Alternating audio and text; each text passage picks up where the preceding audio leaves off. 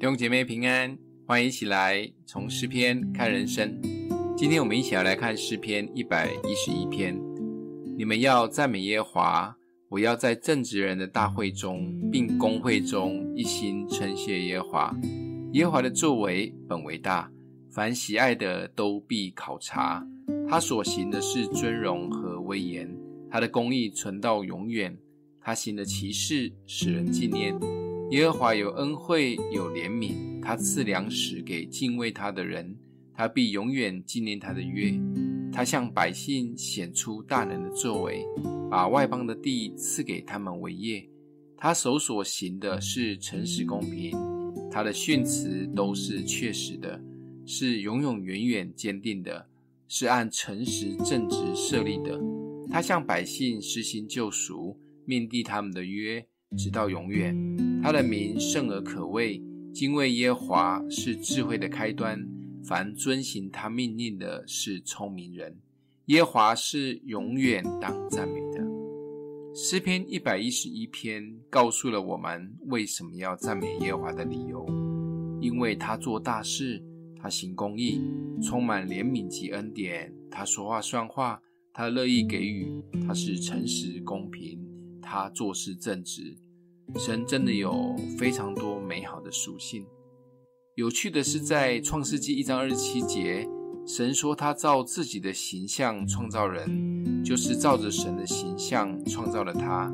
他所创造的有男有女，我们是按他的形象所创造，意思是在我们的生命中都有神的形象。我们对神所描述的一切美好，也会发生在我们的生命中，我们也是可以做大事、行公义、满有怜悯、说话算话、诚实正直、乐意给予等等。但为什么我们看自己是常常无法看见这些的美好，行出来的也与神所做的差很大？其实关键就在这一篇最后说的：敬畏耶华是智慧的开端。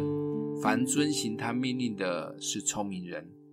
当我们用敬畏的心来顺服赞美神时，我们的生命才有可能逐渐地展现出神美好的形象。